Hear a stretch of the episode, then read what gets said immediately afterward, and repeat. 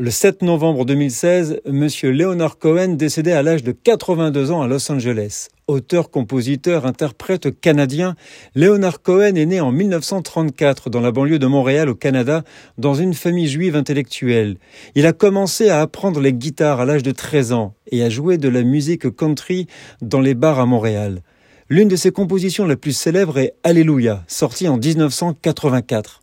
Mais il comprit rapidement qu'il ne pourrait pas gagner sa vie seulement avec ses poésies et il commença à explorer la musique, la considérant comme un véhicule naturel de ses compositions. Son premier album, Songs of Leonard Cohen, compte parmi ses meilleurs, combinant des arrangements doux et clairsemés avec un baryton distinctif livrant des paroles magistrales et mélancoliques sur la sexualité, l'amour, la spiritualité et le désespoir.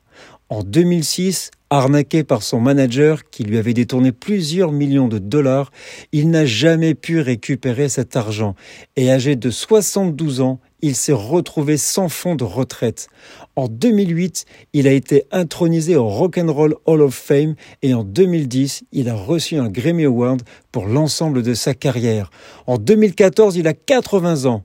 Démontrant qu'il n'était pas une relique du passé, il a sorti un nouvel album de chansons intitulé Old Ideas et qui sera sans doute son meilleur.